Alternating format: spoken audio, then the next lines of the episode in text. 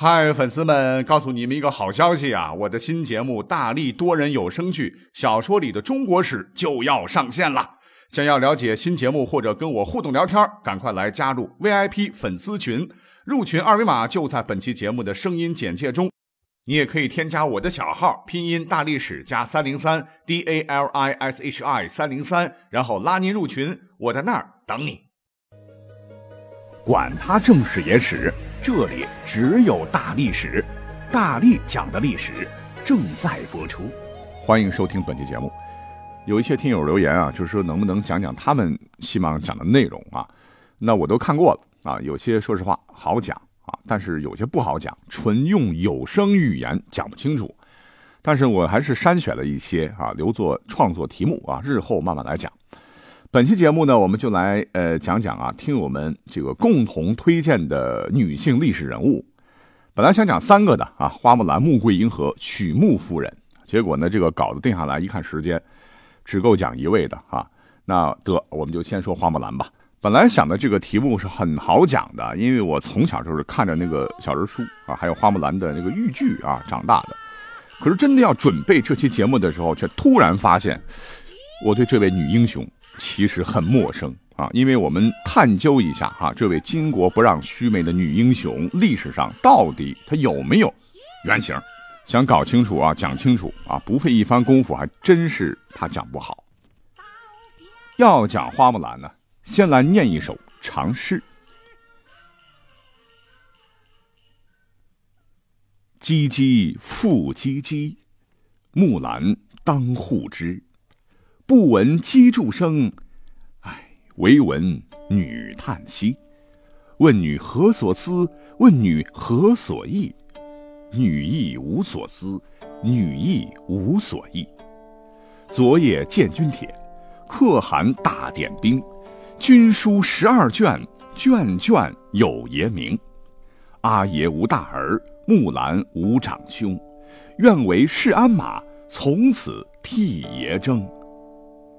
东市买骏马，西市买鞍鞯，南市买辔头，北市买长鞭。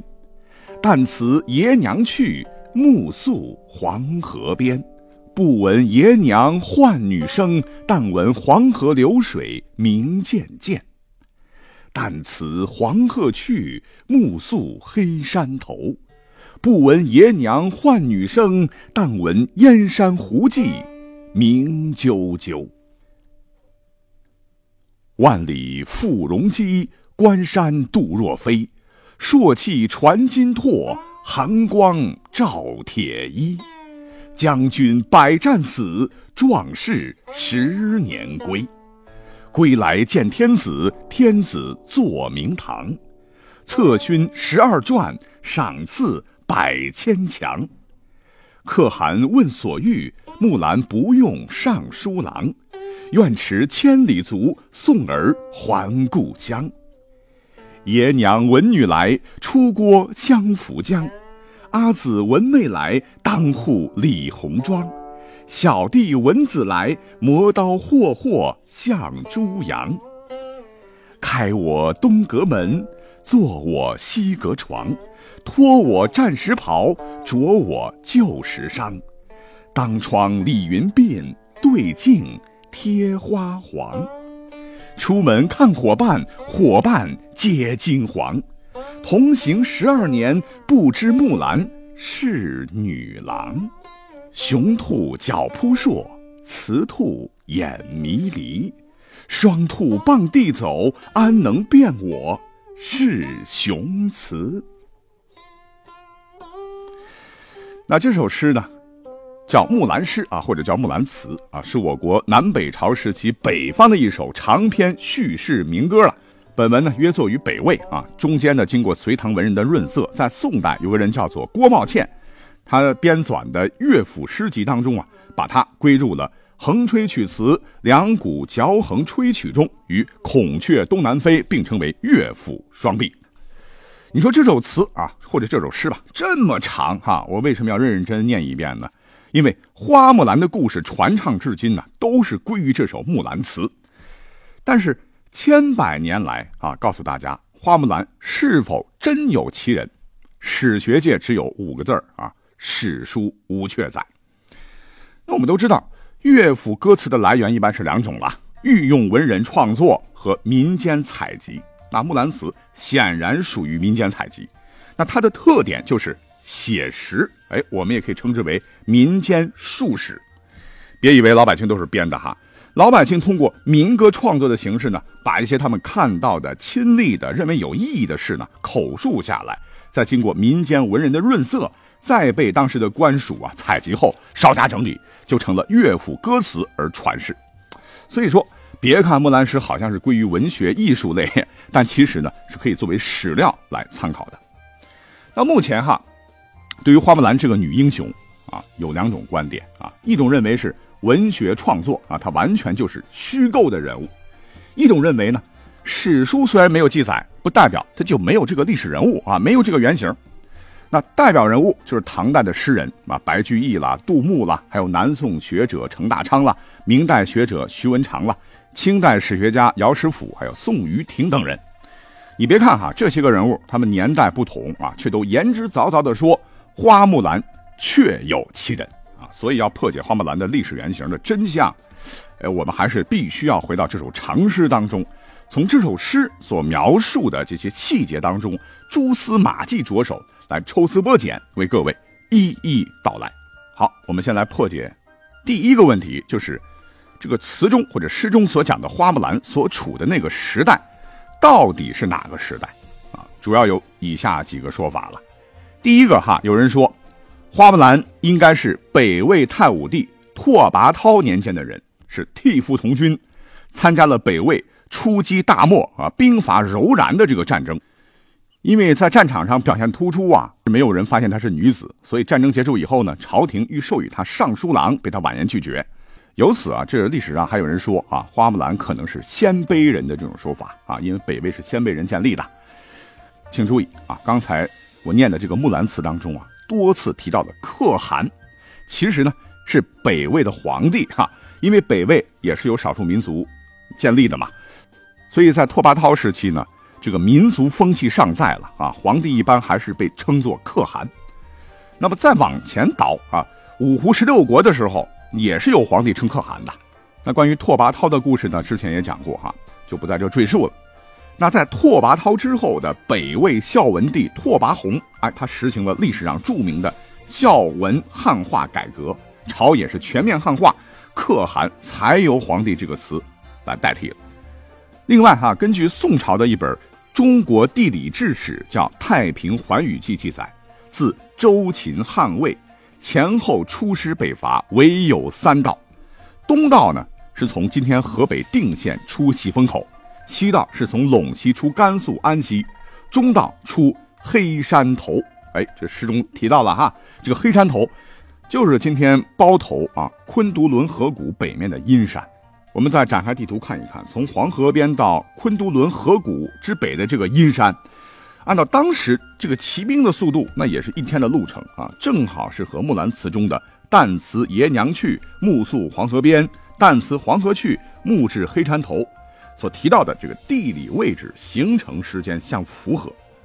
更巧的是啊，也正好与史料所记载的北魏太武帝拓跋焘在位期间的公元424年至公元452年间。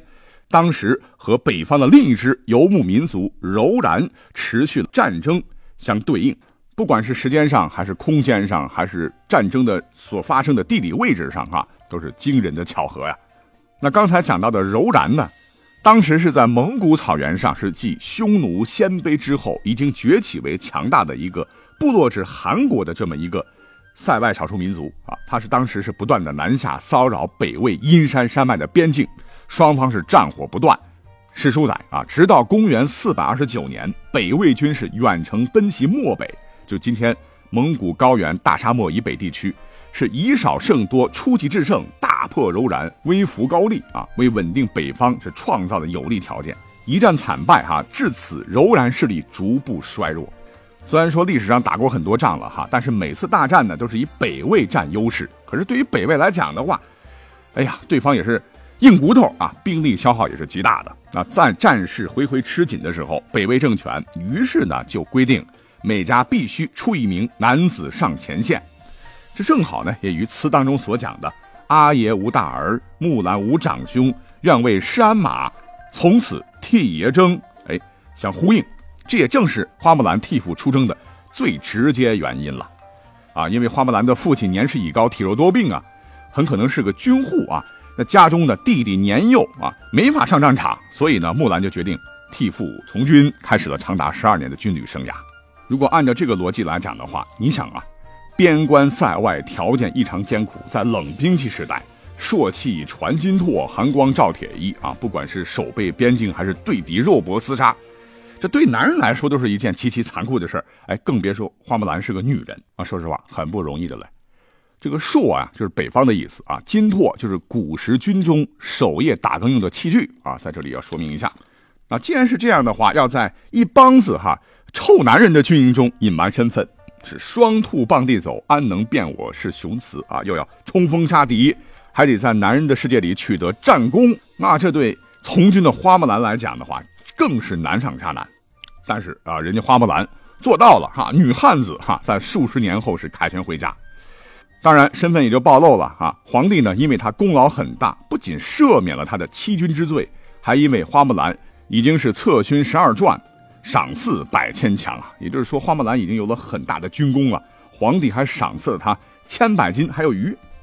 因为按照北魏的军功制度，这个普通老百姓的军功累积到策勋十二段这个级别就可以做官了，所以呢，才有词中说到的“可汗问所欲，木兰不用尚书郎”啊。看来这个皇帝是想让他做尚书郎这个官职啊。别看级别不高，但当时呢已经是靠近中枢了，还是很不错的。可是万万让皇帝没想到的是啊，花木兰竟然是不为所动，婉拒了皇帝啊，因为他最想念的。还是家中的呃老父亲和弟弟妹妹啊，并请求皇帝能让自己返乡啊，去补偿和孝敬亲人。那这一点呢，也真正体现了花木兰的伟大。树欲静而风不止嘛，子欲养而亲不待了。如果是这么分析的话，那花木兰啊，确实是真有其人的啊，而且很有可能他生活的这个历史时代，就是在北魏拓跋焘的时代。这是第一种说法了。那第二种说法认为，《木兰辞》中所叙述的这个故事背景呢，其实是发生在唐朝啊。主要依据是第一，《木兰辞》中有可汗大点兵一句。那根据史料记载啊，有着天子和可汗兼称的，好像只有唐太宗一人啊。第二，《木兰辞》中还有一句“从此替爷征”啊，只有唐朝初期实行的府兵制啊，才有代父出征的这样一个规定。呃，不过我还是个人觉得哈，这个说法还是有不合理之处啊。我们就先不说这两点吧。你说这个《木兰辞》啊，即使是后人重新润色编纂的，但是史学界和文学界啊，从古至今都一直认为这个《木兰辞》它确确实实是南北朝的作品。《木兰辞》在前啊，对吧？唐太宗李世民在后啊，怎么能说《木兰辞》反映的是唐朝的事儿呢？这不是关公战秦琼嘛？所以这个观点是 pass 的哈。好，那既然说。第一个观点可信，那北魏是属于南北朝时期的一个北方政权了，而当时呢，中国正处于民族大融合的时期，所以它到底是汉人呢，还是鲜卑族啊，还是别的什么民族啊？啊，说实话，这个嗯，答案就难搞了。开头有人说他是鲜卑人啊，只能说可能，而且呢，关于这个花木兰的这个姓氏啊，具体是哪里人呐？出生年月啊，到目前为止谁也说不清楚了，因为史书无记载嘛。那坏就坏在史书无记载啊，所以自古以来，不光是现代哈，各地抢名人的战争就从来没有止息过。那当时这个河南人说，花木兰是我们商丘虞城县人，然后陕西人不干了啊，说花木兰是延安人，湖北人说不对哈，他是我们黄陂人。安徽人说他呢是亳州人，江苏人说他是泰州人，还有河北人说他是完县人，最后还有内蒙古人啊说你们讲的都不对啊，他是我们盛乐人，那就是包头人，反正是各有各的证据啊，还都挺充分的哈，在这期节目当中我就不掺和了。那除了他的籍贯呢，刚才我也讲到了哈，关于花木兰姓什么啊，历史上也有很多的讲法了。说到这儿，很多朋友可能会说不对吧？这是个问题吗？我们一直叫她是花木兰，花木兰，她不姓花还能叫什么呢？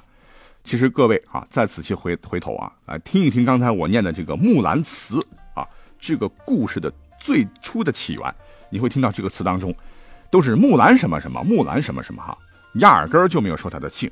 那至于现在为什么就是花木兰花木兰就叫起来了哈，就得感谢明朝一个大才子啊，叫徐文长的人，他呢曾经是写过一组杂剧了哈，名叫《四声猿》啊，其中一个剧本就叫做《慈木兰代父从军》啊，就是根据木兰辞来写的故事。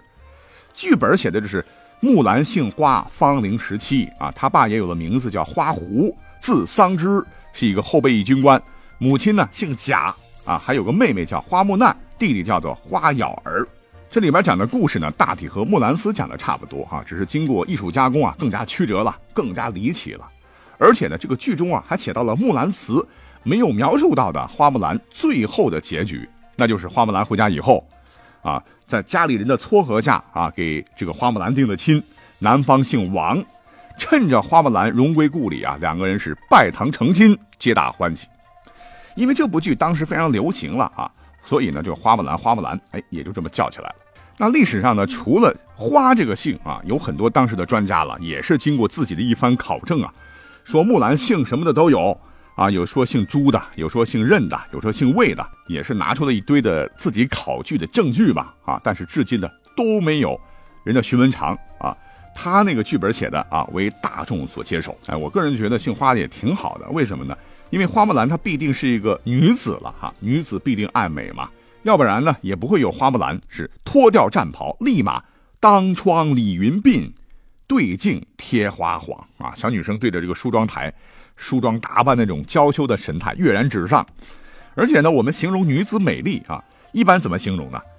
啊，最是那一低头的温柔，像一朵水莲花，不胜凉风的娇羞。当然是用花来形容最好了。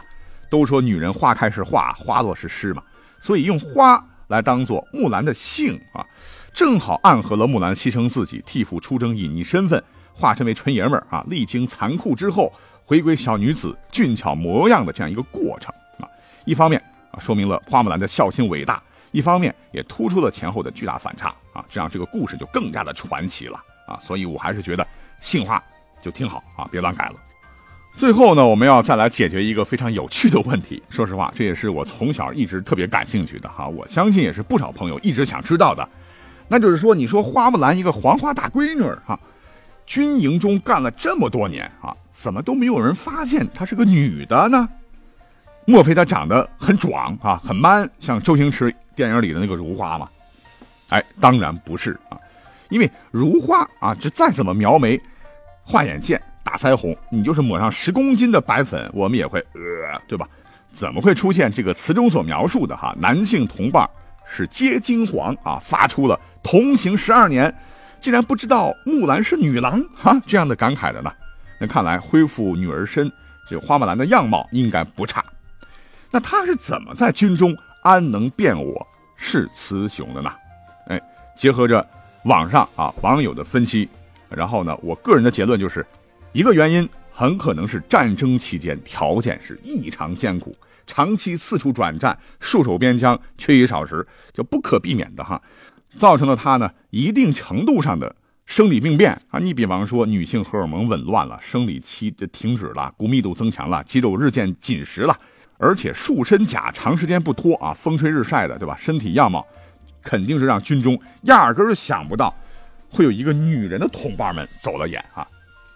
那还有一个原因就是花木兰从这个诗当中可以看出，她当时投军是愿为市鞍马，从此替爷征，东市买骏马，西市买鞍鞯。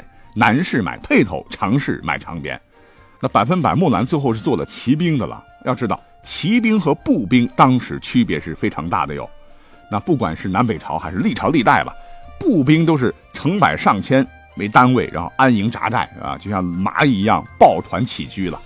而骑兵啊，尤其是少数民族政权的骑兵则不同，他们几乎是整天待在马背上啊，战时骑马杀敌。休息时呢，也可以做到啊，马不下鞍，马上入睡，或者呢，根据词中所讲的“万里赴戎机，关山度若飞”啊，他有可能是个斥候，或者是军中的函使啊，也就是信使，负责传递情报、传递命令的。反正是可以独处啊，不需要和伙伴睡在一起，也大大减少了木兰与战友身体接触的机会了。我们再根据《策军十二传》分析啊，那木兰在军中可能已经有了很大的军功了，那有军功可能就受到了提拔，哎，成了一个军官，所以呢，他也有可能自己有单独的住所啊，这也大大降低了女性身份暴露的几率。啊，总之吧，纯属娱乐啊，是都是猜测啊，您自个儿来判断吧。好，讲到这儿啊，我们就把历史上真实的花木兰基本讲完了。那至于听友讲的穆桂英、呃许穆夫人历史上有没有历史原型，他们的故事是什么哈，我一定会找机会专门来做一期这样的节目的哈，请听友放心。好，感谢收听本期节目，下期再会。